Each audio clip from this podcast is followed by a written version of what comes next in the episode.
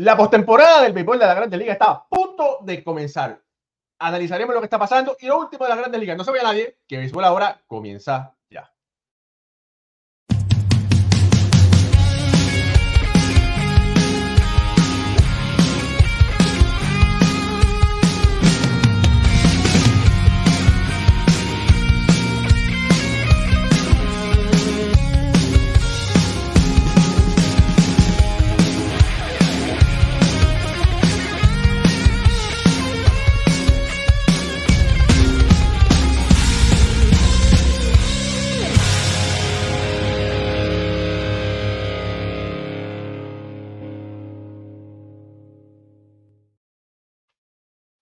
Muy buenas noches familia del béisbol, bienvenidos a otro programa de béisbol entre amigos por aquí, por béisbol ahora. Mi nombre es Raúl Ramos, me acompaña Alfredo Ortiz como de costumbre y hoy tenemos un invitado especial, eh, Ralph Pagán Arciabal, un compañero periodista boricua como yo, radicado en estos momentos en Texas. Bienvenido Ralph a este humilde programa.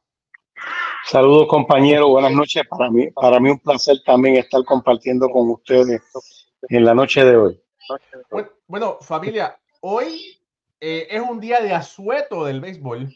Comienza la postemporada del béisbol eh, mañana, mañana. Y bueno, de verdad que ha sido un final de película increíble.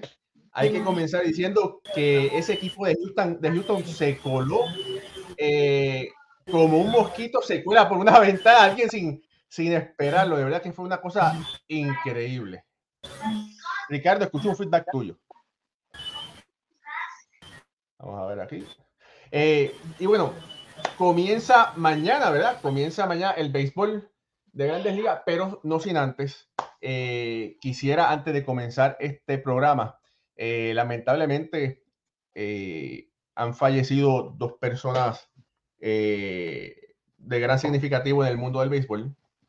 Tim Wakefield, el lanzador eh, que lanzó con los Piratas de Pittsburgh y con las Medias Rojas de Boston, eh, falleció repentinamente de, aparentemente de un cáncer eh, el cerebro, están diciendo, y de, la, de cuando se filtró al mundo, a lo que, al momento que sucedió, tomó a todo el mundo por sorpresa. Y bueno, de verdad que conmocionó al mundo del béisbol. Y también otra persona que falleció fue nuestro querido amigo periodista Héctor Cruz. Héctor Cruz, eh, boricua, eh, trabajaba para la, cadena, para la cadena ESPN eh, y de verdad que un compañero que siempre estaba dispuesto en dar la mano, aconsejar y ayudar de la forma que, que fuera necesario, siempre y cuando que estuviese de su derecho y de, y de, su y poder hacerlo. Eh, también lamentablemente Héctor falleció a causa de, un maldito cáncer. Pero bueno, pero el legado de Héctor ha sido uno increíble, de mucho respeto y dedicación. Eh, Ralph, tú tuviste una, eras como un hermano para Héctor. ¿Puedes darnos unas palabras sobre el gran Héctor Cruz antes de comenzar?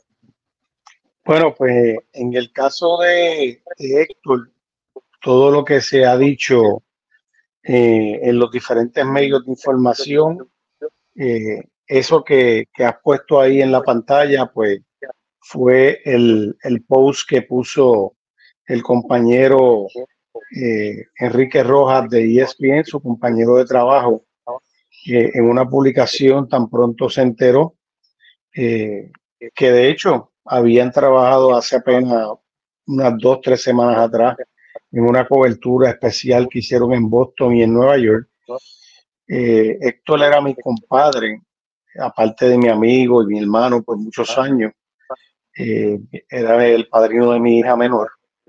Eh, Héctor era caballo, como, decimos nosotros, este, era un tipazo, un, individuo que, que, no tenía un no para nadie, eh, ayudó a mucha gente desde su silla de trabajo en ESPN, eh, desde, sus, diferentes eh, plataformas que elaboraba, ¿verdad? Porque eh, era un fiebre del béisbol invernal en Puerto Rico, trabajó con los crillos de Caguas de, de mi pueblo de desarrollo, ¿verdad? Porque hablábamos los otros días, Raúl y yo, de que yo tengo raíces en Ponce, pero yo me desarrollé en Caguas en mi ambiente de, ¿verdad? Este, crecí, me desarrollé profesionalmente en la ciudad y Héctor era el webmaster de los criollos, el que bregaba con todas las redes sociales del equipo de Caguas en el béisbol profesional y de sus vaqueros de Bayamón en el baloncesto superior, donde también coincidimos eh, profesionalmente porque yo trabajé con, con esa organización como narrador y también como oficial de prensa del equipo de Bayamón. Eh, Héctor, todas las publicaciones, todos los periódicos reseñaron su, lamentable deceso.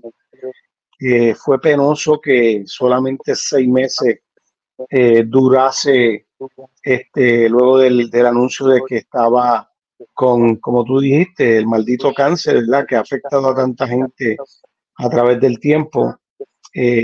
Yo pensaba que se iba a recuperar, pero lamentablemente, pues, el cáncer fue agresivo, eh, estaba en un tratamiento que pensábamos que iba a ser, este, que lo, que lo iba a ayudar. El principio fue, estaba haciendo eh, resultados, pero le dio una pancreatitis que lamentablemente lo, lo tuvieron que hospitalizar y no se pudo recuperar de ahí, estuvo dos semanas y se afectó muy mucho este eh, no pudieron seguir con el tratamiento de las dos cosas a la misma vez y lamentablemente pues eso lo llevó a, fallecer.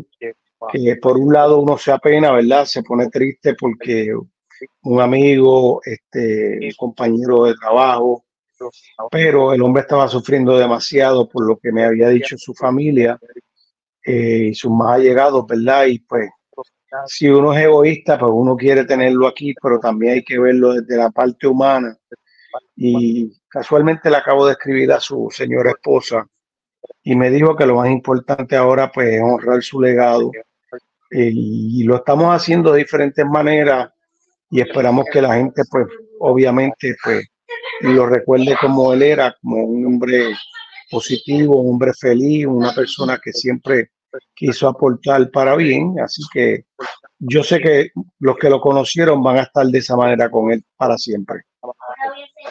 Bueno, ya, ese deseamos que el Dios Todopoderoso haya acogido en su seno al gran Héctor Cruz.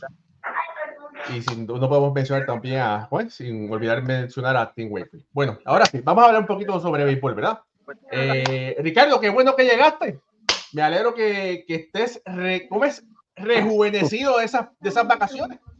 Eh, ¿Te sorprendió? Vamos a empezar a hablar un poquito, ¿verdad? Texas tenía, pensaban que tenían el mango del sartén tomado, ¿verdad? Y se les cayó, el mosquito se metió por la ventana. Houston ganó la división y Texas tiene que pelearse en un tome y dame contra ese equipo de Tampa, que Tampa es un equipo que es casi invencible, ¿verdad? En los playoffs y le toca un hueso duro después. Ricardo Dion.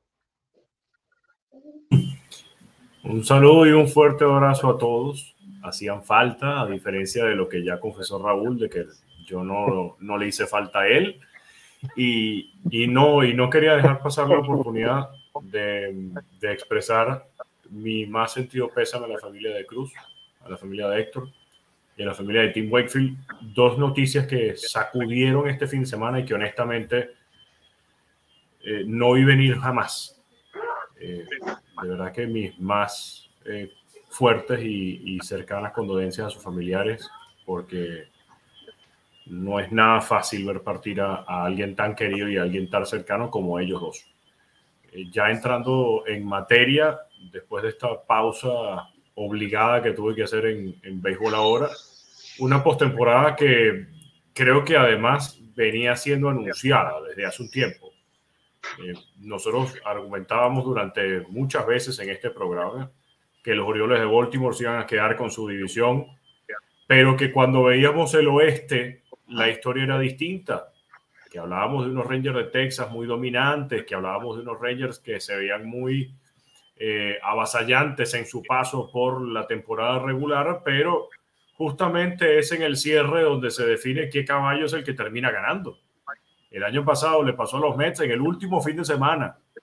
Cayeron ante los Bravos de Atlanta y terminaron siendo los Mets los que avanzaron a la postemporada por la vía del comodín, pero quien se quedó con su división fueron los Bravos.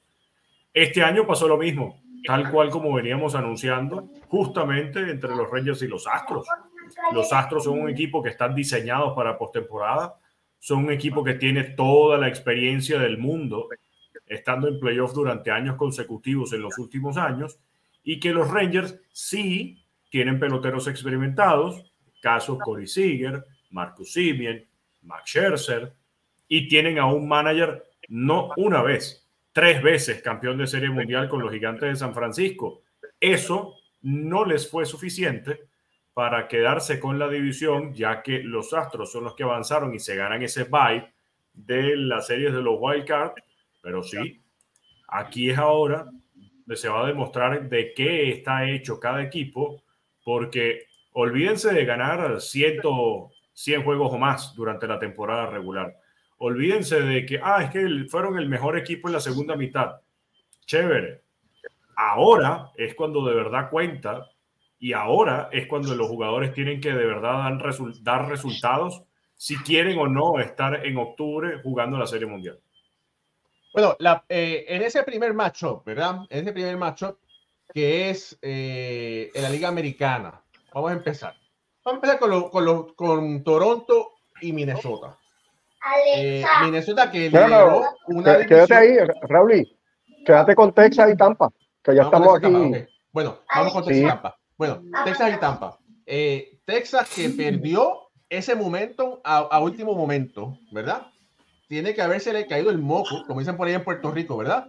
Para ahora, lo que pensaban que iban a coger un bye, ahora se enfrentan a ese equipo de Tampa. Hemos dicho anteriormente que el equipo de Tampa siempre ha tenido la, la receta secreta de cómo jugar el béisbol a temporada larga y jugar bien los playoffs. Ahora mismo, y añado, añado algo, Raúl. No, no es lo mismo jugar como local que tienen que ir a visitar en, una serie los tres, los posibles tres juegos a Tampa. Que, que el, el, récord de Tampa en su casa es de 53 y 28. Esta gente sabe ganar en el, Tropicana Field, donde sabemos que la fanaticada pues, no los apoya tanto por todas las razones que ya hemos hablado muchas veces aquí en el programa, pero que yo sé que van a estar allí eh, para esos tres juegos de postemporada. Y para los, para los Rangers, una división del oeste que parecía que nadie la quería, porque los Rangers tuvieron un tiempo arriba, luego viene este momentum que cogió el equipo de Seattle y sabemos que tuvo como unas cinco o seis semanas que parecía que no podían perder. Y, y finalmente es el equipo de los Astros, eh, eh, el equipo de más experiencia, que, que yo hablando con unos amigos, yo le decía, mira, este equipo de los Astros se me parece un poco al equipo de los Yankees de los 90 finales y 2000, que siempre encontraba la manera de ganar. E, esos veteranos sabían lo que tenían que hacer en el momento clave, dar el hit importante, hacer la jugada importante eh, y cerrar los juegos.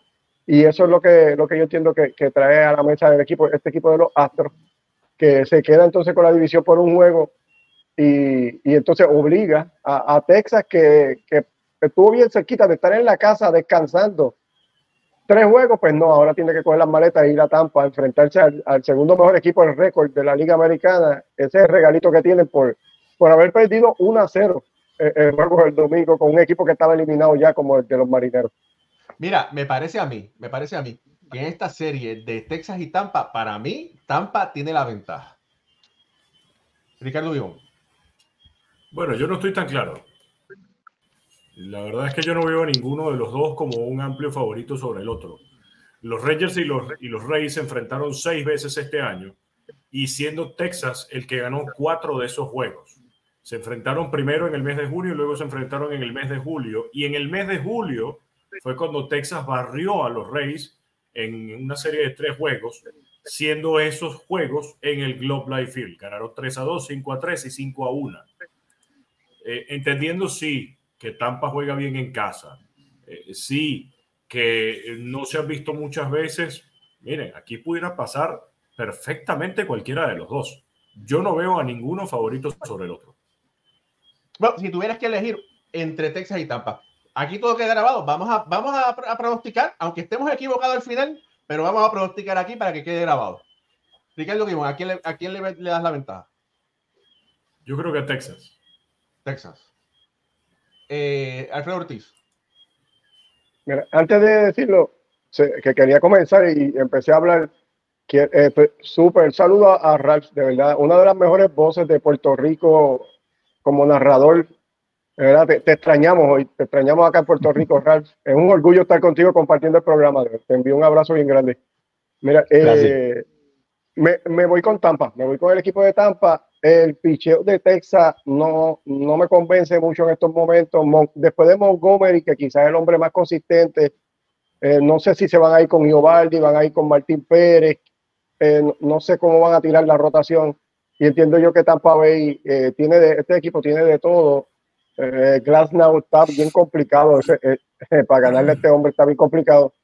Y, y el equipo de Tampa Bay batea muchísimo, así que eh, machea con Texas ofensivamente y le veo mejor picheo al, equipo de, Tampa en este momento, porque sabemos que Texas ha sufrido muchas, muchas lesiones. Así que me voy con Tampa.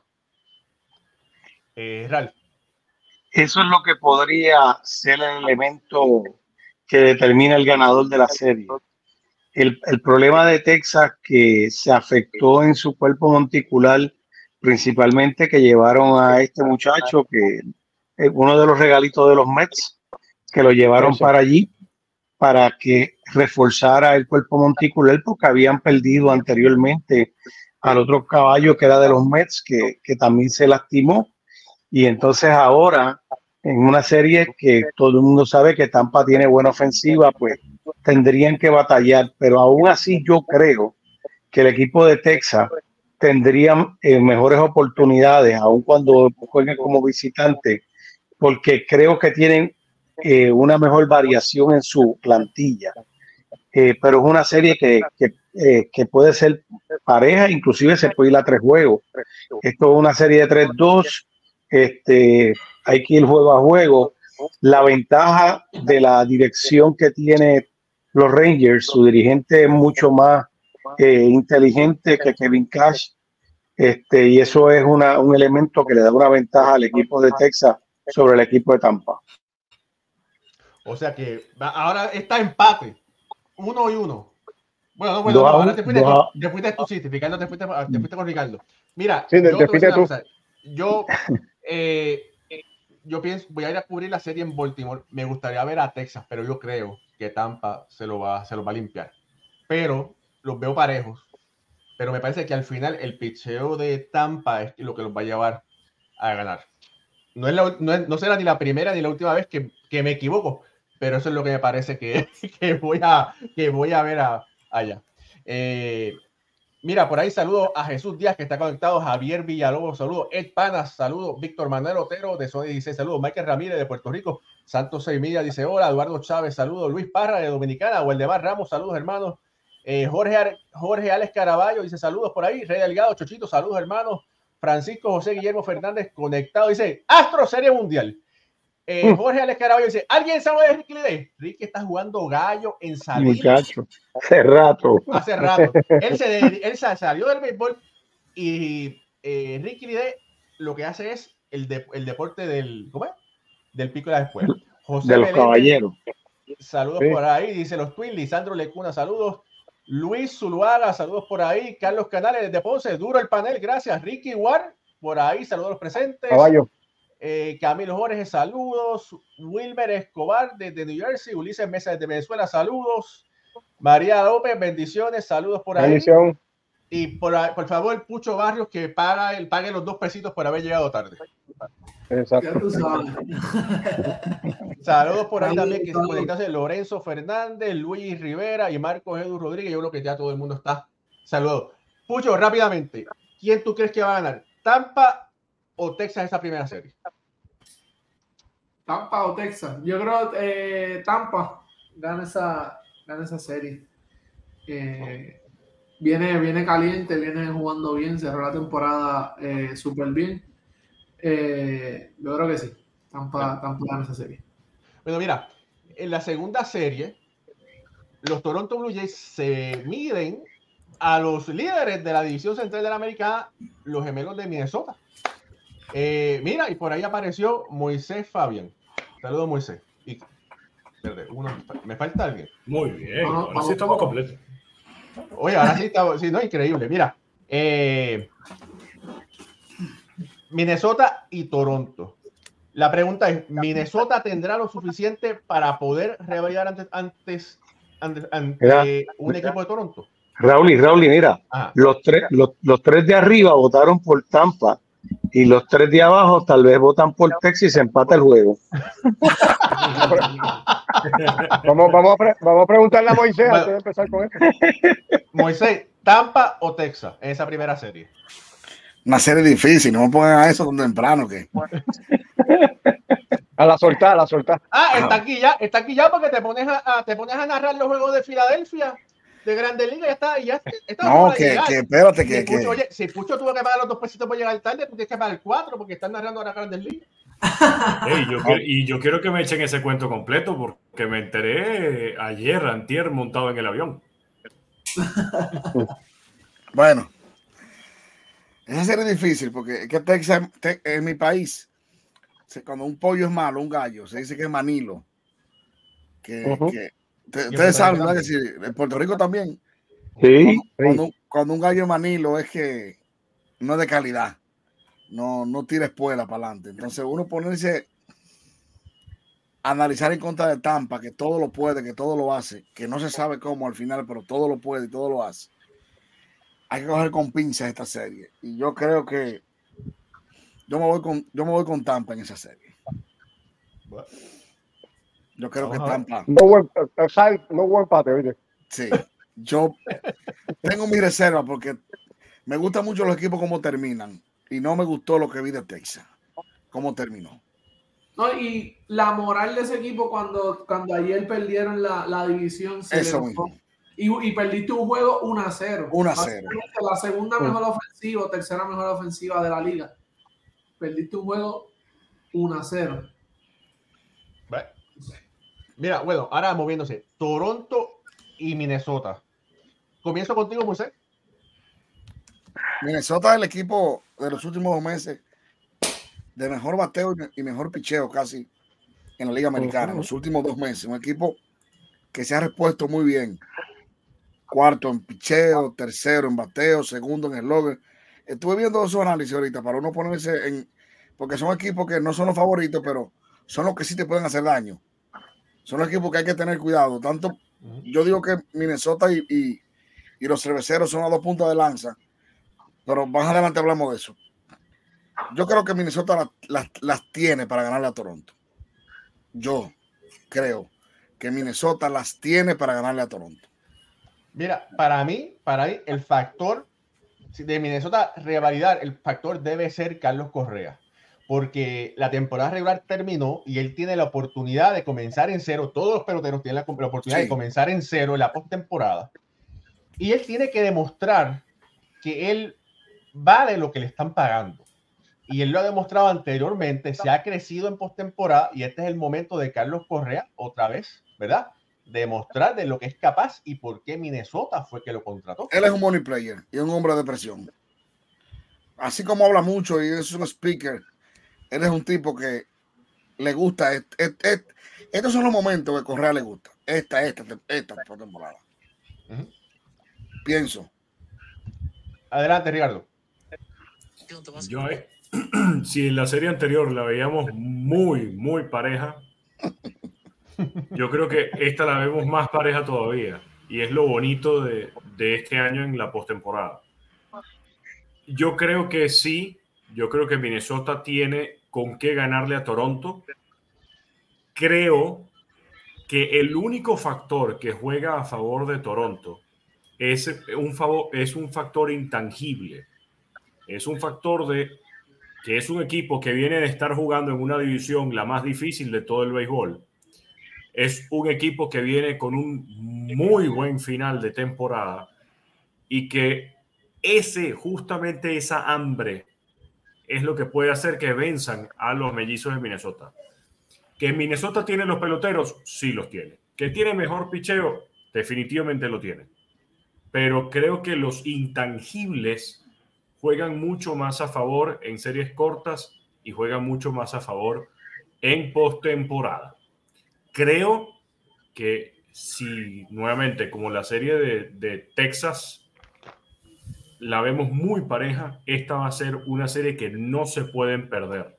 O sea, estos son los juegos a ver del comodín, porque va a ser muy interesante ver lo que puede hacer Vladimir Guerrero Jr. y compañía frente a Carlos Correa y los mellizos de Minnesota.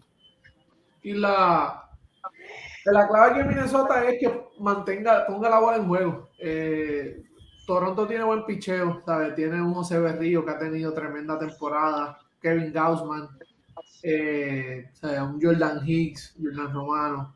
Sabemos el picheo de Minnesota, pero si Minnesota no sea, no, o el equipo como hace poncho en la temporada regular de, eh, de, Carlos. Obviamente, eso ya pasó, pero son cosas que Alfredo tú no tomas en consideración, ¿verdad? Y más para estas series cortas. Eh, y sabemos que Toronto tiene un Show, tiene un Bobichet, Vladimir Guerrero Jr., Moisés, que podemos ver que tengo una postemporada de ensueño, ya que en la temporada regular terminó fuerte, pero no fue una temporada, ¿verdad? Un, digamos, los estándares que, ha puesto anteriormente. Eso, Mucho ruido, pero nada, nada Por eso, exacto, por eso yo le doy el hecho a, Toronto. Real.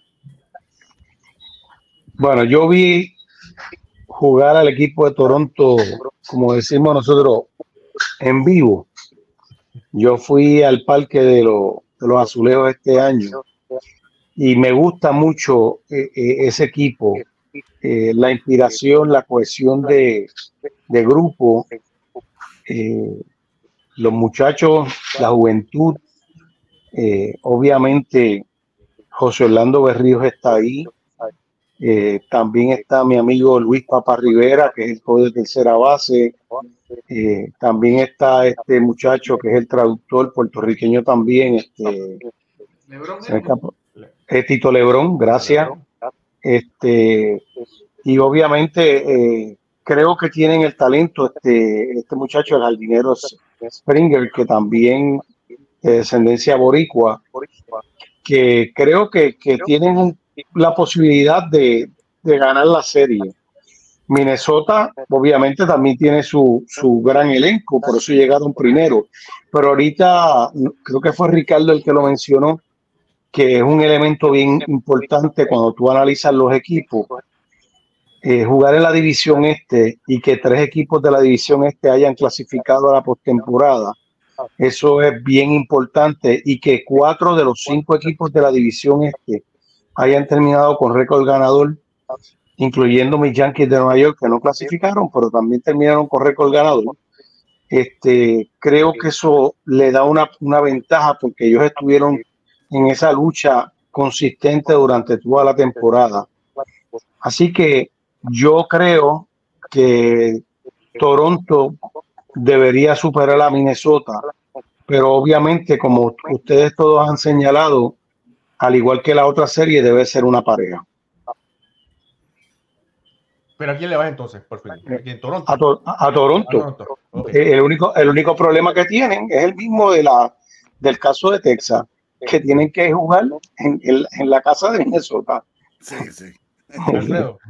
y enfrentar a Sonny Gray y, y, a Pablo López. Ah, mira, mira eh, se, me, se me hace un poco difícil eh, estar a favor de, de, este equipo de Toronto, porque es un equipo tan inconsistente que eh, lo mismo viene y te juegan tres, cuatro juegos excelentes y después viene y, se le acaba el maíz y empiezan a perder luego y la inconsistencia de Toronto no me gusta en estas series cortas. Eh, obviamente tienen gran mérito porque están ahí y han hecho un trabajo excelente este año, pero a mi entender, eh, me, parece que el equipo de Minnesota eh, en este momento es más completo que el equipo de Toronto. esa, ese trío de López, Joe Ryan y Sonny Gray, esos tres abridores en la casa, me parece que es suficiente para que el equipo de Minnesota si está saludable. Obviamente hace falta que Baron Broxton esté saludable, que Carlos Correa esté bien también. porque son los dos bates grandes en esta alineación, para que Minnesota eh, pueda dominar. Pero entiendo yo que, que tienen suficiente en combinación con este muchacho Durán, que lo que viene tirando fuego en la novena entrada. Eh, eh, Minnesota tiene, yo entiendo, suficiente para eliminar al equipo de Toronto sin quitarle mérito a los Blue Jays, que, que es un gran equipo, pero de mi parte estoy con Minnesota. Mira, un dato que quiero aquí compartir, ¿verdad? Una de las razones por las que yo pienso que Minnesota tiene una mejor oportunidad de ganarle a Toronto es que para equipos que jugaron con sus contra contrincantes que jugaban para 500 o más, ellos tuvieron un récord positivo de 37 y 36.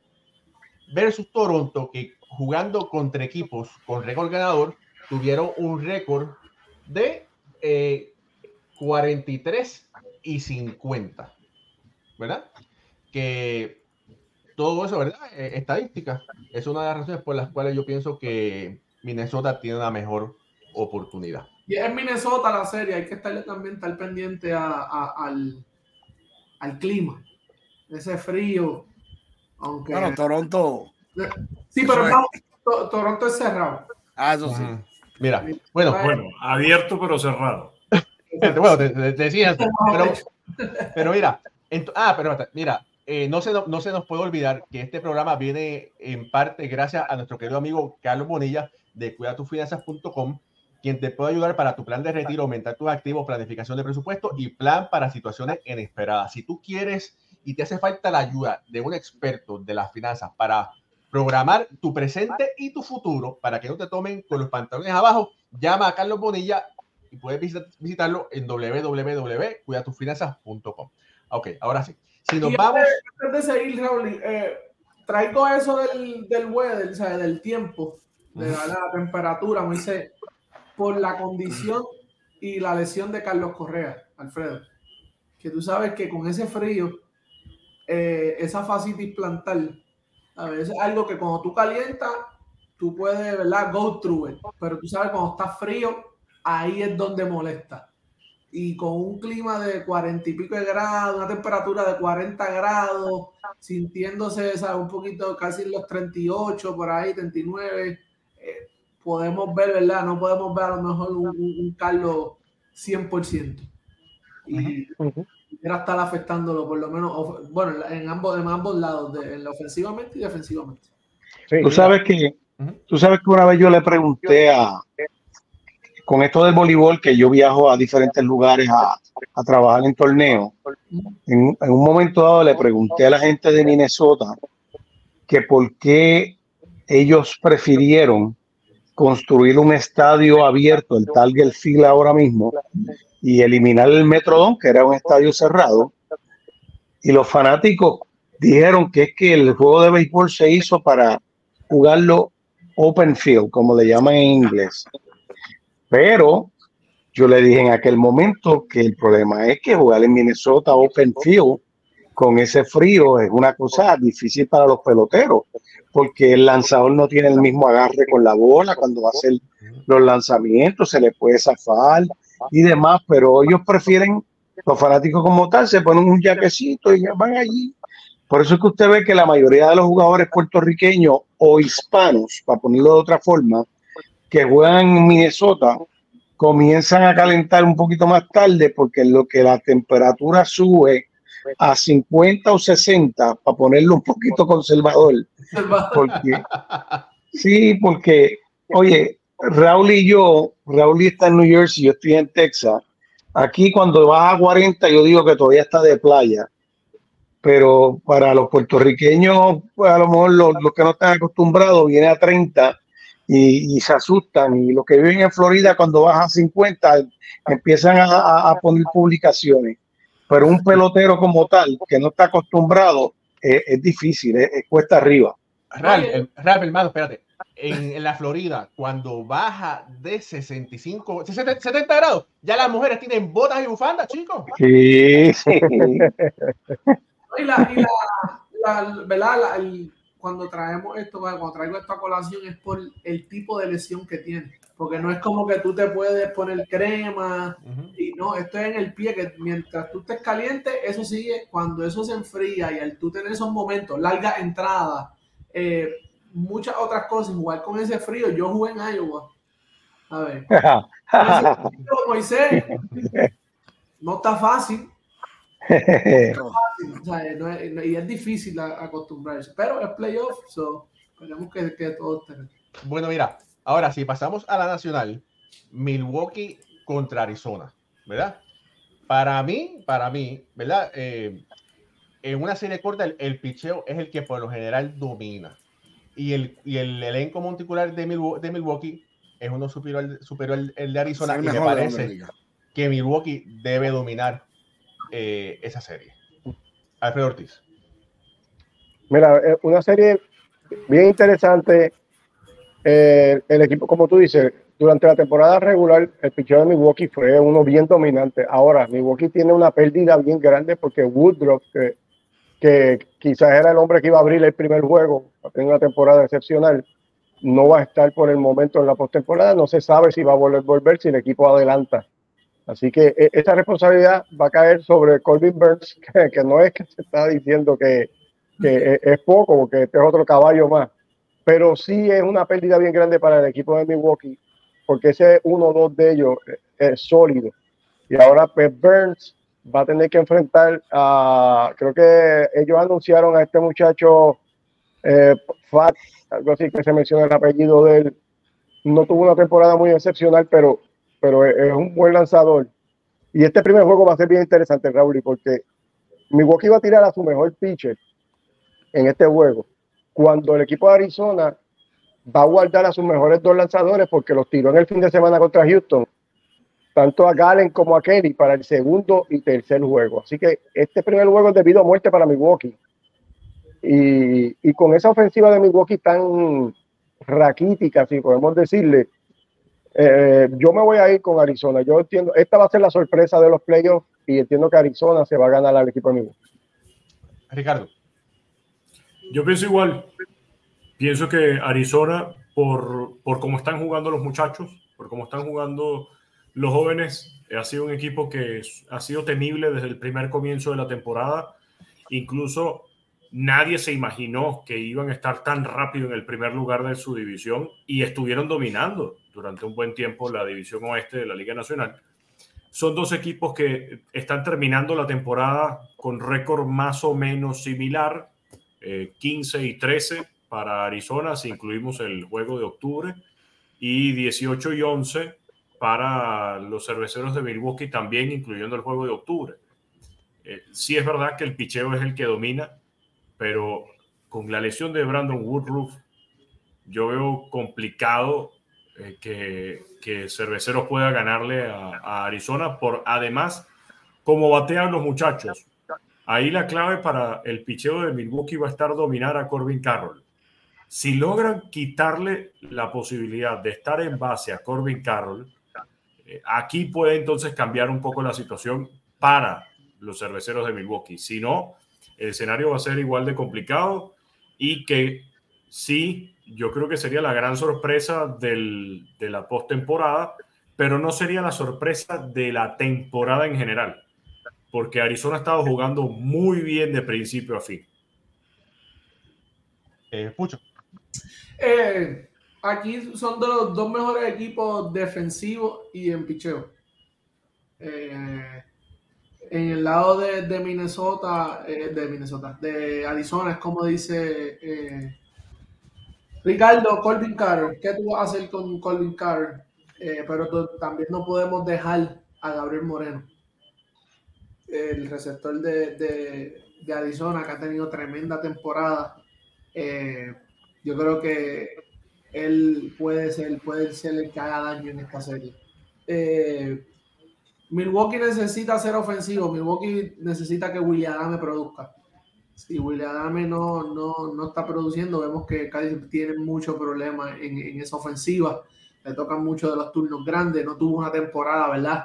Eh, eh, muy sobresaliente, como quiera dio sus 20 cuadrangulares, pero eh, Milwaukee necesita que, que William Adame eh, esté activo, sabe que, que, esté caliente con ese bate. Eh, defensivamente, los dos equipos son élites, son, élite, son de los mejores equipos defensivamente en, en, la liga. El primer equipo con más, Milwaukee el primer equipo con más defensive run safe en la temporada, Arizona el cuarto. el picheo, hemos visto que el picheo de Milwaukee es uno de los mejor de la liga y el de, el de Arizona está cerca también. So, va a ser una serie bastante pareja. Eh, yo me voy con, con Milwaukee. Familia, esto es Béisbol ahora. De like a esta transmisión, eh, compártela, suscríbase a nuestro canal de YouTube, si lo está viendo por Facebook, eh, síganos por Facebook. Y esto es lunes y jueves, siempre hablamos de béisbol, las 52 semanas al año. Eh, Ralph, hermano. Bueno, yo les tengo que confesar que yo no he visto mucho al equipo de Arizona este año. Estaban compitiendo en una división donde estaban los Dodgers. Sí tuve la oportunidad de ver también, como dijo ahorita, en vivo al equipo de Milwaukee. No había visitado ese estadio y en un viaje que tuve a Chicago aproveché la cercanía. Eh, me parece que Milwaukee es un equipo eh, de buena inspiración también eh, y creo que tienen buenas probabilidades en esta serie. Hubo un fanático que puso un comentario y, y estoy con ese fanático, creo que era Joel y Ramos. Este, coincide conmigo con los cuatro equipos que voy a, a favorecer. Eh, ahí está. Ya me, me, estoy adelantando en la otra serie, así que me voy con Milwaukee en esta entre Milwaukee y Arizona para, para abundar mucho. En la otra es que quiero hacer un comentario bien chévere. Familia, hay sobre 150 personas conectadas en este momento por las redes sociales. Eh, ayúdanos a crecer, compártela y denle like a esta transmisión. Eh, Moisés. Moisés. Moisés. Tú sabes que el factor picheo, cuando se habla, los playoffs todo cambia, la atmósfera, todo. Y ya aquí si los niños de Harvard no, no intervienen mucho en la mente del corazón de los dirigentes. Y Milwaukee Todo, equipo- haciendo un paréntesis, depende de qué equipo. Bueno, eh, de este equipo yo sé que no, porque la formación de la gente de Milwaukee viene de muy abajo. Desde su dirigente, bench coach y todo el equipo de operaciones. Tiene mucha formación de ellos mismos. Muchos peloteros. Lo que ellos han traído con Carlos Santana, que es un bate que puede ser eh, eh, el punto X que nadie menciona, pero es un tipo que, que tiene más de 14 años en grandes ligas y Freddy Peralta, que en las últimas 11 salidas ha sido un tipo, un come gente. Ujú. 200 ponches. Nadie lo ha mencionado porque es el tercer pitcher, cuarto de la rotación, de la mejor rotación de los últimos meses de Grandes Ligas y casi todo el año. Claro, eh, el equipo de Arizona batea más, pero la máxima dice singular, que donde hay picheo no hay bateo. Eso, y en los playoffs tú no vas a ir con el equipo más ofensivo. Tú vas a ir con el equipo de mejor picheo y mejor defensa. Y ya Pucho acaba de decir que defendiendo carreras el equipo de Milwaukee, de Milwaukee es primero. El picheo mucho es el mejor de, todos. Y yo creo que necesitan el bate de, de Willie Adams y necesitan el bate de Adams y necesitan tener a Carroll fuera de, fuera de, bases. Y yo creo que eso muy bien lo saben los dirigentes de Milwaukee. Es mantener fuera de base su abridor. Creo que va a ser una de las series más reñidas porque son equipos que se parecen, in- inspiracionalmente hablando, se parecen. Aunque en el, aunque en el picheo de Milwaukee es superior, ha sido superior el año completo. Pero son dos equipos que cuando se tiren a, al ruedo pueden hacer varias cosas, correr bien las bases, tener velocidad, tener poder, buena defensa. El equipo de, de Arizona tiene en Perdomo y en Carro dos muchachos que te pueden robar las bases así. ¿Qué tal Marte? No Sí, que Termarte, o sea, la habilidad de Arizona. Pero, repito, la máxima, donde hay picheo no hay bateo, los cerveceros de Milwaukee son el equipo ahí que pudiera hacerle mucho daño a cualquiera.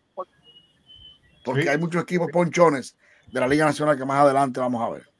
Mira, por aquí saludo a Eddie Barber Shop. Oye, llegó Moisés y Eddie rápido apareció por ahí. Saludos a Sammy No. Montes que dice que está desde la parte central de Puerto Rico. José Ramos dice que los Twins pueden dar sorpresa. Kevin Colón, saludos a Kevin que se quedó sin el café. Sí, Todavía por está. Bueno, Sí. tengo entendido que Kevin está guardando las lágrimas para el café del año que viene de, de Seattle, ¿verdad? Sí. Oye, pero un juego, ¿eh? Saludos a José Enrique Ramos Resto y a Alex Inconsciente por ahí también. Saludos por ahí. Ahora sí. eh, bueno, Raúl, ¿y falta Mar- tú? falto yo. Sí. Ah, no, yo fui al principio. Yo dije que yo pensaba que, que Milwaukee podía, Ah, ok. Te tener la, la ventaja. Mira, entonces, Lo tengo, estoy apuntando para después chequear. Ok. Eh, mira, Marlins contra Filadelfia. Eh, una serie sumamente interesante. Mucha gente, muchos expertos piensan que Filadelfia tiene la ventaja, pero una gran parte de la fanaticada de Filadelfia se puso nervioso cuando les tocó los Marlins, porque los Marlins eh, aparentemente le juegan muy bien a ese equipo de Filadelfia. Eh, una serie súper interesante. Ralph, te voy a dar el chance para que ahí te manifiestes aquí en béisbol ahora. Para los que no lo conocen, Ralph Pagán Arceval, un compañero periodista boricua radicado en Texas, eh, comentarista, narrador y también referee de voleibol, ¿verdad? También. Eh, de- de- el tipo es como una, una llave suiza, hace de todo. Oye, esta serie, eh, este equipo de Filadelfia eh, sorprendió el año pasado y este año nadie los daba tal vez para colarse así de momento y estuvieron calladitos, calladitos, calladitos y mira hasta dónde han llegado.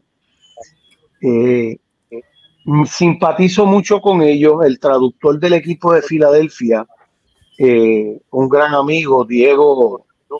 Eh, traba- Die- el gran Dieguito trabajó eh, anteriormente en la zona de Boston y fuimos compañeros cuando tuve la oportunidad de trabajar con MLB en el área de español. Y el individuo pues eh, hemos hablado ocasionalmente y este equipo de Filadelfia eh, creo que tiene la capacidad de salir airoso ante un equipo de Miami que tiene un problema.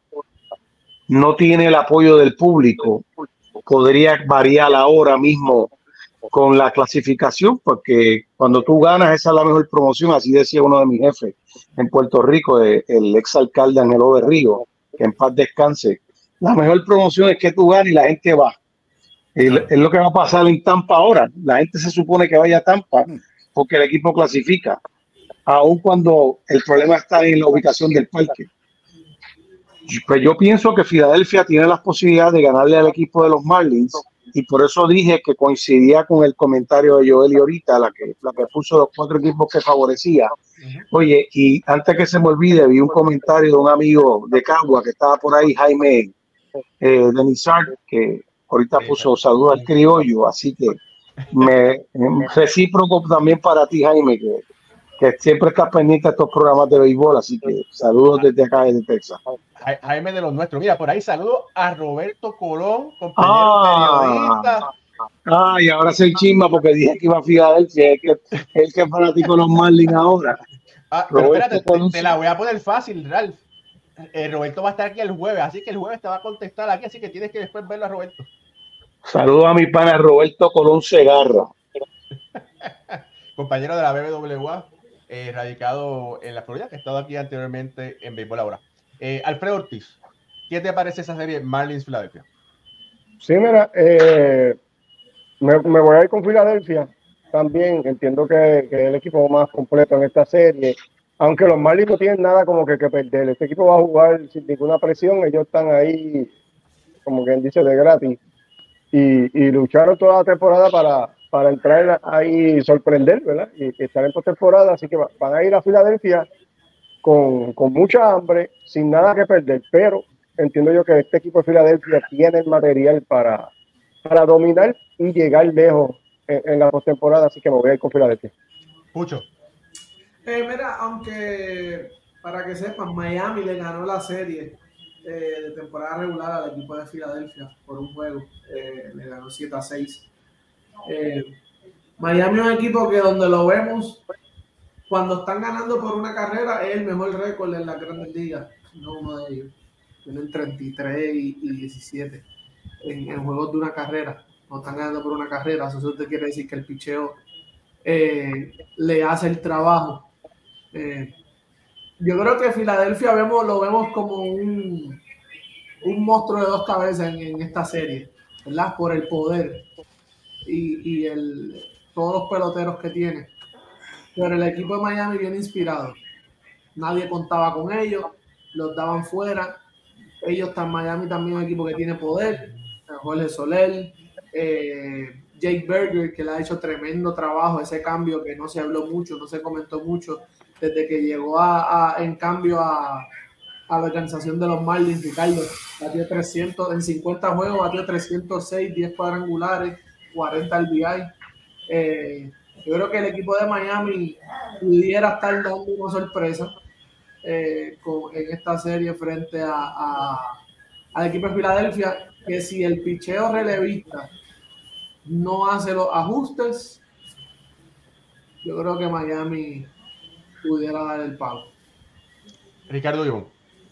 Sí, bueno, yo ahí coincido con Pucho también. Yo, por más que el equipo de Filadelfia sea un equipo poderoso, sea un equipo comandado por Kyle Schwarber y Bryce Harper, yo creo que los Marlins este año tienen con que por lo menos avanzar a, la serie divisional. Eh, ya ahí será una historia completamente diferente porque se van a tener que medir contra el equipo más peligroso que hemos visto en los últimos años en todo el béisbol de las grandes ligas y son los Bravos de Atlanta. Pero creo que los Marlins sí tienen con qué ganarle los Phillies de Filadelfia. Tienen un buen picheo, tienen un muy buen bateo, son eh, un equipo que pone la bola en juego, que se roba bases, que tienen una buena defensa. No estoy diciendo, por supuesto, que los Phillies no lo tengan. Solo que eh, creo que los Marlins en esta oportunidad, siendo un equipo muy parejo, y que incluso la última vez que se enfrentaron estos dos equipos fue también ahorita en septiembre, y ganaron los Marlins la última serie 3 a 2, 3, 2 a 1 en, en esa serie particular con razón los fanáticos de los Phillies están asustados que les tocaron los Marlins. Ha sido un rival difícil de ganar, ha sido un rival de división, es un rival que conocen bastante bien y que creo que por eso eh, tienen razón en tenerle miedo a los Marlins. Creo que mantengo mi posición. Los Marlins pueden ganarle la serie a los Phillies y avanzar a la serie adicional. Moisés Fabián. Miren, Miami es con el perdón de las mujeres, que voy a decir algo. Tú jugar billar contra una mujer y dominó es un problema. Si tú le ganas, le ganaste a una mujer. si perdiste, perdiste de una mujer. Ten cuidado, José. No, no, no. Si tú juegas domino contra las mujeres y te echas, le ganaste una mujer domino, pero si te dejas ganar el domino de una mujer, te gana una mujer. O sea, Miami va así en esta serie contra los Phillies. Miami eh, eh, es la hembra eh, en las apuestas, pero lo digo porque si hay un equipo que nadie pensaba y que tú no tenías los cálculos de que iba a entrar, que iba a hacer nada, es el equipo de Miami. Y si los Phillies vienen y le ganan, van a decir, bueno, los Phillies son los fuertes, quinta mejor nómina, sexta de grandes ligas, tiene gente de 300, 200, 100 millones contratos. Eh, son el equipo que pudo destronar a, a los padres de San Diego. O sea, toda la historia está a favor del equipo de los Phillies para ganar o ganar. Si Miami pierde, esa es la excusa que vamos a decir, perdió de los Phillies. Ahora, eh, los Phillies tienen más de ocho jugadores con 10 o más honrones. O sea, un equipo que se batea. Tienen un tipo que se llama Kelly Schwaber, que tiene la, yo decía ayer en la transmisión, que tiene la estadística más cuadrada que yo he visto en mi vida. O sea, un tipo que coge 125 bases por bolas se poncha 200 y tantas de veces, 226, 47 honrones, 100 remolcadas, o sea, una, 191 de promedio. Es una cosa. Sí, batea 1.90, sí. Y batea 1.90, o sea, pero ese tipo te cambia el juego con un palo. Ese tipo. Eh, y así tienen una buena defensa con el mundo Sosa. El problema de los Phillies es poncharse menos porque Miami tiene tres zurdos en relevo. O sea, los Phillies son mis favoritos, pero tienen una condición, es empezar a ganar temprano. Los Phillies no pueden llegar perdiendo al séptimo, octavo episodio, porque Miami tiene tres relevistas zurdos que le hacen bastante daño al bateo del equipo de los Phillies. La casa, una de las casas más difíciles de jugar es más, el público más difícil que hay en Grandes Ligas es el de Filadelfia. El más difícil para el contrario. público, no voy a decir la palabra que es, pero ellos saben cómo son. Hostil, hostil. Una cosa. O- oye, oye, no, no, no, no exageren, porque, porque hayan abuchado a Santa Claus un momento dado no significa nada. Ralph es un público, para el contrario, que tiembla a la gente. Claro, Es y una, que es una ventaja para ellos. Moisés, y que además los Phillies tienen, eh, no es una presión, eh, pero sí tienen un, un incentivo extra porque los Eagles siguen invictos en la NFL. Ayer ganaron un juegazo, pero un juegazo. Y ese mismo público va a meterse en el juego de, Sí, de- señor. del wild card, porque además, si algo extraña a la ciudad de Filadelfia es un título de serie mundial. Entonces, no Phillies solamente, es, no solamente es lo que está pasando con el wild card, es también lo que está pasando en la NFL y cómo viene esa ciudad empezando a calentar motores de EPA. Estamos en octubre, queremos mucho más y eso va a empezar a meterse en la cabeza de los peloteros. Bueno, va- vamos a ver, vamos a ver qué va a pasar. Eh, hay los Phillies favoritos, pero con, con esas, como dicen los abogados, litigantes, con esas atenuantes de que ellos deben de dar adelante, llegar ganando al sexto séptimo, porque el relevo zurdo puede hacerle un daño más que una curva cerrada a mi hermana manejando. Pero mira, hay que tener en cuenta una cosa.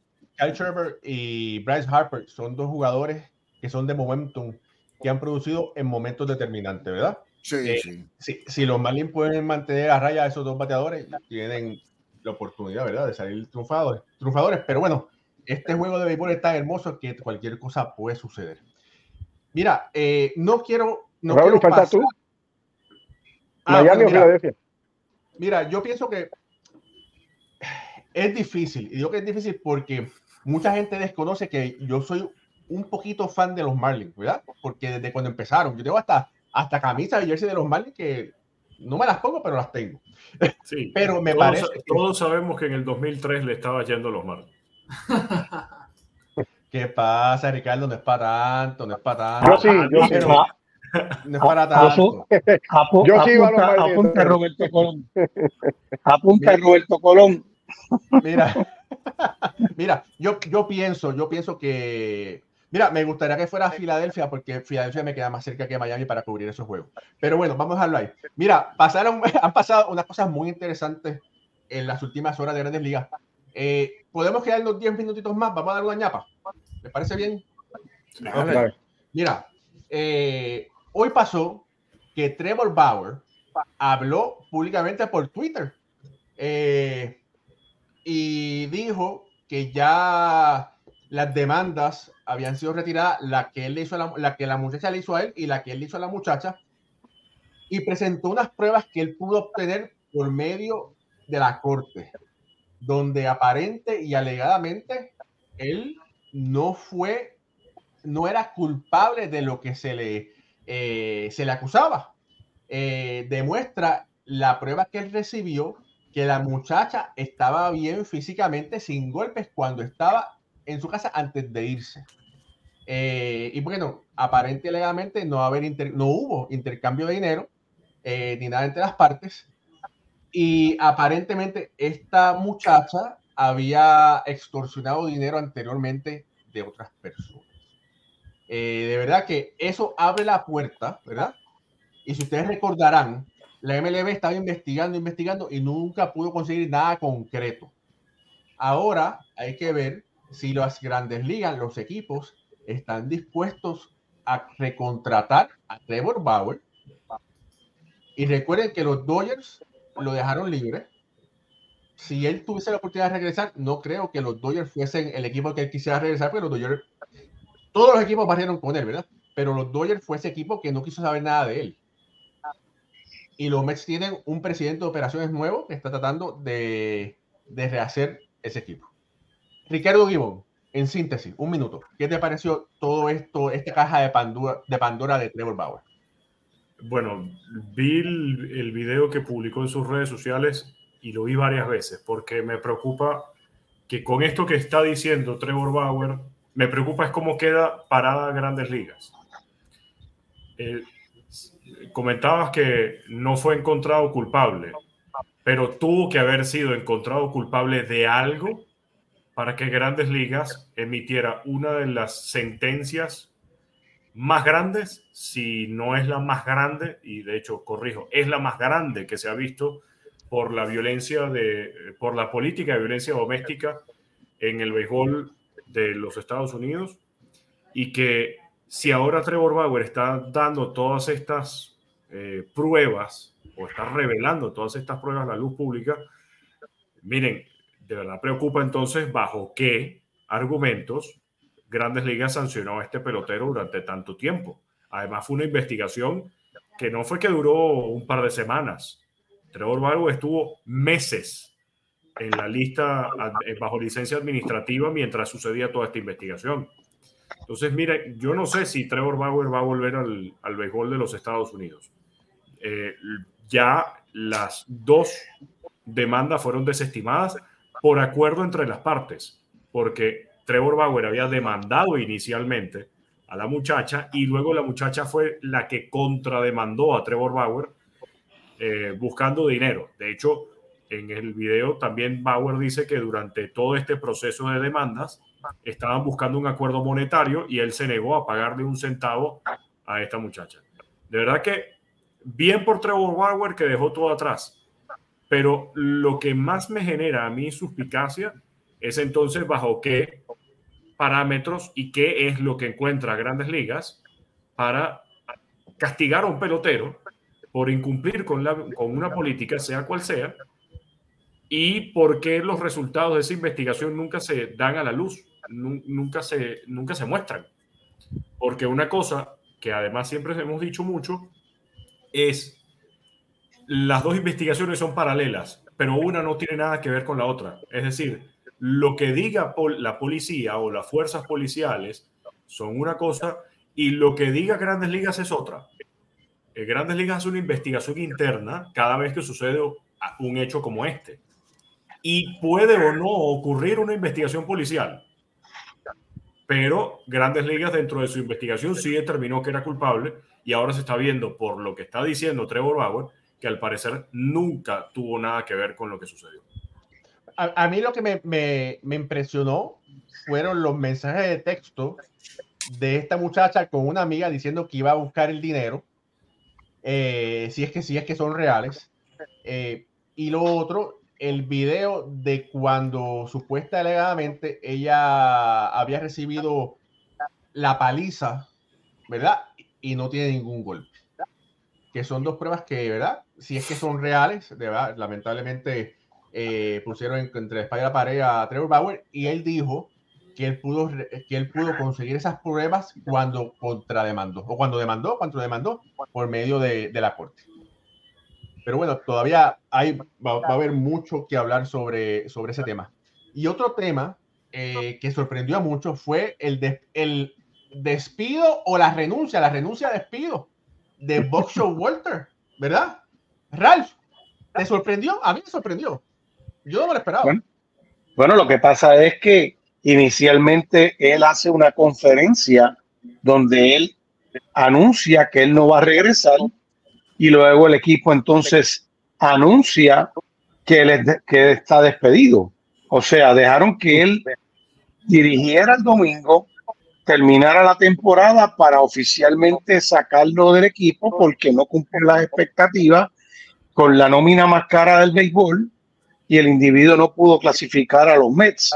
Y entonces lo despiden y, y eso como que hay como que algo incongruente ahí porque eh, o él se justificó o el equipo dijo, no, espérate, espérate, aquí los que tomamos la decisión somos nosotros, que te vamos a votar como quiera, o él lo que decía era, yo no voy a regresar este, porque me van a votar, o, iba a dejar que el equipo lo anunciara eh, posteriormente.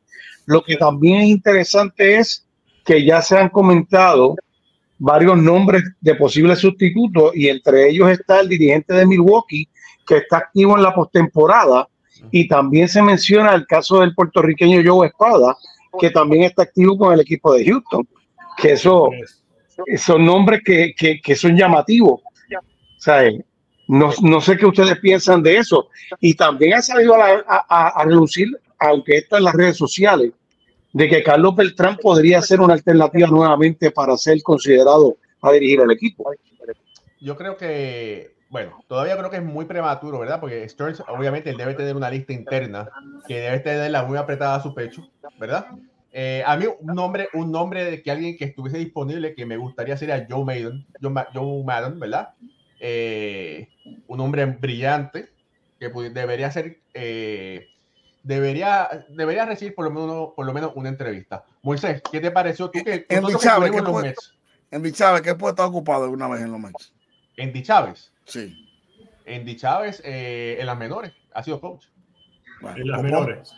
pon ese nombre por ahí que va a ser, que va a ser llamado, va a ser entrevistado. Ponlo. Porque ellos están afilando a gente formada. Eso le gusta mucho a, los gerentes nuevos ahora. Porque Milwaukee se, se, dice que de Milwaukee viene mucha gente para acá. Gente que no ha renovado su contrato. Eso es lo que se vislumbra, porque cada, cada manager tiene su cada gerente cada presidente, cada gente lleva su gente. su, entonces dicen que en Milwaukee hay un reperpero, porque hay gente que tiene un año de contrato y que ya lo van a firmar antes que reciba llamada de, ofertas. Pero yo voy a decir algo. Aquí, aquí el menos culpable de, lo que ha pasado es, es Water, porque... Estoy de acuerdo contigo. Estoy totalmente de acuerdo. Tú juegas con lo que te ponen tú puedes jugar lo mejor que tienes disponible. Yo creo que ahí la gerencia, hay que, si hay que cambiar algo de operaciones, sabermetría, instructores, cuerpo técnico, por ahí que debe comenzar los Mex a hacer una revolución. ¿Por qué? Me voy para el pasado. ¿Por qué no se le dio chance a Luis Rojas de desarrollar un plan con el equipo? Entonces, cuidado, cuidado. No se le dio un... Si tú vas a traer un manager para votarle los dos años porque tampoco resultó, ¿por qué no te esperaste a desarrollar un plan con un hombre que era tuyo de ligas menores? Que te dirigió clase A, doble A, triple A, Ben Coach, lo subiste a grandes ligas. O sea. Mira, no, tienes, no tenía sentido, y esto se nota que fue una decisión de operaciones del, equipo de analítica cuando ponía a Francisco Álvarez a, batear segundo. No tenía sentido. Y en la vida, yo estoy seguro que Bocho White hubiese puesto a un Francisco Álvarez a batear segundo, pero bueno. Eh, y otra cosa que está sucediendo, otra cosa que está sucediendo. Perdón, que, le voy a decir que yo estuve ayer allá, con, eso fue un reperpero, porque llegamos y estaba en la, en, en la rueda de prensa. Y luego vimos que todo el mundo salió del dogado para el club gao no, del crujado para el dogado, esperar algo. Y un seguridad, nosotros íbamos subiendo para el quinto piso. Un seguridad, antes de salir la noticia, nos dijo a Max, a Jory y a mí, van a votar a Bocho Boran, que él anunció. Y no pasaron tres minutos cuando salió la noticia. O sea que, como dijo Ralph, nos dejaron anunciar, pero ya la decisión estaba tomada. Sin embargo, la ovación fue grandísima ayer cada vez que salió, cuando salió a cambiar a entregar line-up, los fanaticadas, los peloteros, la prensa. Y él va a seguir con el equipo, pero en otras funciones. Mira, y eh, supuestamente el que más se afectó del despido fue Pete Alonso. Pete Alonso, eh, nos dijeron a, Moisés y a mí, eh, que él quería hablar con Steve Cohen, pero lo, lo mantuvieron tranquilo para que no fuera a decir algo que quizás con el calor del momento. Y pero bueno, oye, Moisés, antes de continuar, ¿cómo fue esa experiencia? Hemos, hemos trabajado con los Mets en los, en los eh, prejuegos y eso, pero ayer tuviste la oportunidad de, de narrar un juego para el enemigo. Para, para, para el adversario. Oye, entre los fanáticos de los Mets es el enemigo, no es el adversario. Oye, pasó algo el sábado. Yo comenté el juego completo, el segundo partido en los Mets. Lo sé, lo sé. Eh, que fue de sorpresa. Me mandaron a buscar Maxi y, y, Néstor Julio y Johnny. Me dijeron, venga comentar el último juego, que usted se lo ganó. Y comenté el último juego de los Mets en la cadena de los Mets.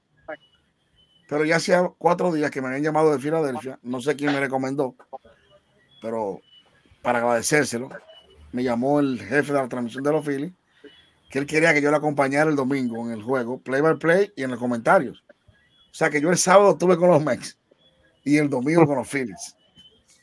Algo de locos. No, eso es. En- yo en creo Puerto que Rico- en la historia, el sábado estaba eliminado y el domingo estaba en la postemporada. Sí, Oye. señor. En, Puerto Rico eso le dicen vende, pa- vende patria. No, no, pero, Pero bueno, eso lo, te lo voy a dejar ahí. ajá, pues ya yo estaba seguro con los Phillies el domingo y, y gracias a Max y a Johnny y a Néstor y a Brian me dieron la oportunidad de, de comentar el juego completo el sábado de los Mex y al otro día, incluso el gringo malo me dijo, por hoy deja la emoción con los Mex. Hoy los honrones de los Phillies son los que valen. Así mismo en el aire, me lo dijo. No, y fue mi primera experiencia porque yo había hecho en doble A en Bonao narración y play by play y, y comentario, pero en Grandes Ligas fue mi primera narración y comentario de cuatro innings yo y cinco él. El resto del camino fue comentando, me sentí muy bien, muy Oye, cómodo. Te iba a decir, mañana llama a la oficina de los Mets y busca y pide el, la tarjeta del juego. Y la, para que la vaya. Mira, yo tengo aquí la, la mía del primer juego que yo hice. Espérate, No, Ah, ¿la tienes ahí? Ah, perfecto. no, yo tengo el line no anotado. Ah, juego, ah, no, no, pero tienes que buscar, tienes, que buscar la tarjeta. Mándala a pedir. que la voy a poner por ahí después. Mira, eh, oye, y Hay antes que de irnos, marcarla. Los Sí, sí. Yankees, los Yankees están pasando, va a ser una auditoría. Y ya el rumor es que Aaron Boone se queda. Es el, el rumor que están diciendo. Bueno, pero eso, eso es un secreto a voces y más que conocido desde julio. Aunque tú sabes que él dijo el jueves pasado que Raúl no pudo ir, que tuvimos un encuentro con la prensa latina de New York. Fue la primera vez que nos lo pusieron a nosotros, la prensa latina, a preguntarle, a conversar con él. Y él nos dijo, si yo estoy el año, el año que viene, que me gustaría estar para dirigir esta juventud. Y ahí le preguntamos, ¿está seguro? Y dice que no estaba seguro todavía. O sea, él lo de su boca lo dijo. Que le gustaría estar porque quería ver desarrollar a Jason Domínguez, los novatos, aquello. Parece ser que la gente está esperando también una reacción de Nueva York, para no decir la otra palabra.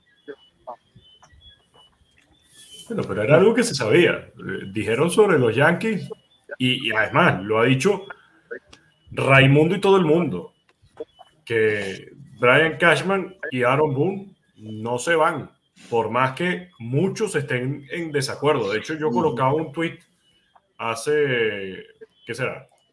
Tres horas, cuatro horas, de las tres vacantes que hay de managers. Eh, Angelí, eh, le estaban primero los gigantes de San Francisco, después los Mets y ahora los angelinos que, que despidieron a Phil Nevin. Y los primeros comentarios, pero no pasó ni dos minutos cuando ya alguien está diciendo, y los Yankees deberían hacerlo también. Por más que a la gente, o por más que la gente quiera ver fuera a Aaron Boone, y por supuesto a Brian Cashman, eh, todo da a entender que no es así. Que Hailey Steinbrenner tiene mucha confianza con los dos y que se van a mantener. Oye, y, y ojo, que la posición de los guardianes va a estar también disponible. Ah, sí, claro, cómo no. Que ya, ya son por lo menos cuatro, cuatro vacantes que, que habrán para el, para el 2024. Ahí Sí, me gustaría sí, ver a Santito, este, Raúl. Santito Alomar creo Mira. que se merece una oportunidad allí en Cleveland. Pero es que Santito está tan cómodo de coach de primera base ahí que, muchachos, si ahí todo el mundo lo quiere, si se puede dirigir, se va a llevar enemistades y revoluciones. Yo, yo creo que él no Sí, no sí, pero olvídate de eso, Raúl. Está ready ya. Él es como Cheo Cruz, que fue coach de, de primera base como por 10 años. Ajá, Ralph. Lo que iba a decir es que también habría, habría que ver el caso de Houston, porque tú no sabes si Dr. Baker quiera regresar año a año. Por, por su edad. Yo he hablado con, San- con Sandy. Sandy vive aquí en, en Dallas. Y en un momento dado hablamos, pero eh, es como tú dices, el, el riesgo ¿verdad? de que, de que tú aceptes una posición y que se pueda haber guindado en un momento determinado. Dirigió interinamente a la franquicia, a la organización, y todo el mundo sabe su capacidad, pero también es un riesgo que pueda pasar con él. Y ahorita iba a comentar, de hecho, se me pasó, eh, en el caso de los Mets, ahora mismo queda en una incertidumbre también el caso de Joey Cora, que, que, que, es el coach de tercera base de equipo, que no se sabe si se queda o no se va, porque también son posiciones de confianza. Yo creo que Cora se queda. Y te voy a decir por qué, Ralph.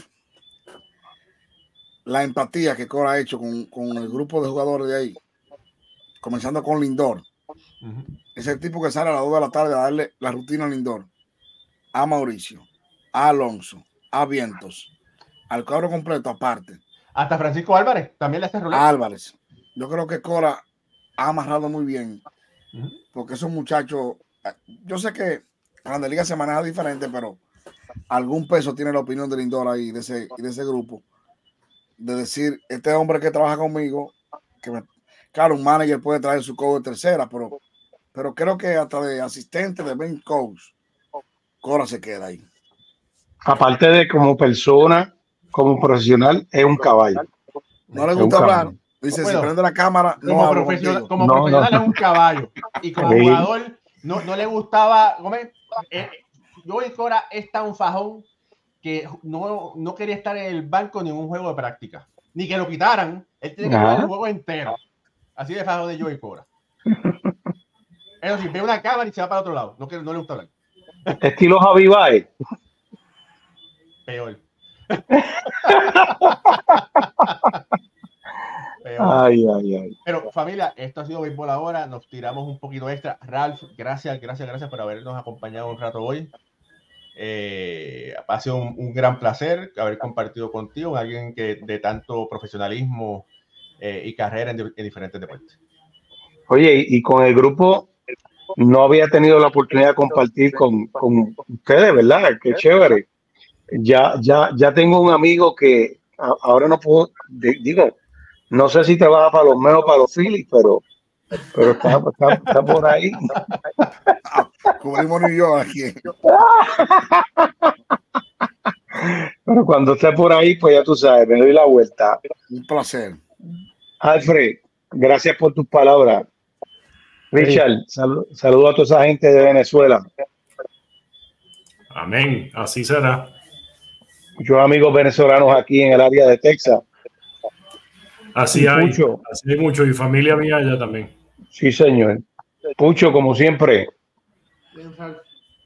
Chévere. Raúl, yo sé que vas a despedir, así que nos mantenemos en contacto. Siempre a la orden. No te vayas, no te vayas. No, tranquilo. Eh, Ricardo, hermano, hacía. Finalmente te, te, dio vergüenza y viniste al show de haber estado de vacaciones dos semanas por ahí, pasándola bien. ya que viniste a trabajar, despide el show ahora. No, no, primero, primero. Yo no, tú sabes que yo no estaba de vacaciones. El más contento, el más contento que estaba, que, que estaba, que tú estabas era Alfredo, porque tenía para, para hablar. Me dice, hicimos un show y me dice, oye, estoy ronco, hablé mucho, Ricardo no estuvo hoy. Pero Alfredo puede hablar cuando él quiera. Yo no le prohíbo a nadie hablar. Eso, así mismo, Ricardo, eso es mentira. estoy seguro que son calumnias de, de Raúl y para hacerte quedar mal como siempre. Pero no importa, porque además no estaba de vacaciones forza, eh, no estaba de vacaciones así como que uno puede decir, ah, un viaje obligado que tenía dos años esperando y por fin se dio y que además me permite ir para los Estados Unidos ahora. Entonces, pronto espero Dios mediante poder visitarlos. Amén. Amén, amén, amén. Qué bueno, qué bueno. De todas maneras, para este servidor, desde Caracas, Venezuela, y para todos ustedes regados a través del mundo, en Puerto Rico, en Nueva Jersey y en Nueva York, se les quiere un montón. Estén atentos a nuestra nueva edición de Béisbol entre Amigos por Béisbol Ahora, que será el próximo día jueves a las 9 de la noche. Estén atentos a la postemporada porque vamos a estar hablando de todo lo que suceda con las series del Wild Card. Se les quiere mucho, bendiciones y cuídense. Amén. Amén. Hasta pronto. Amén.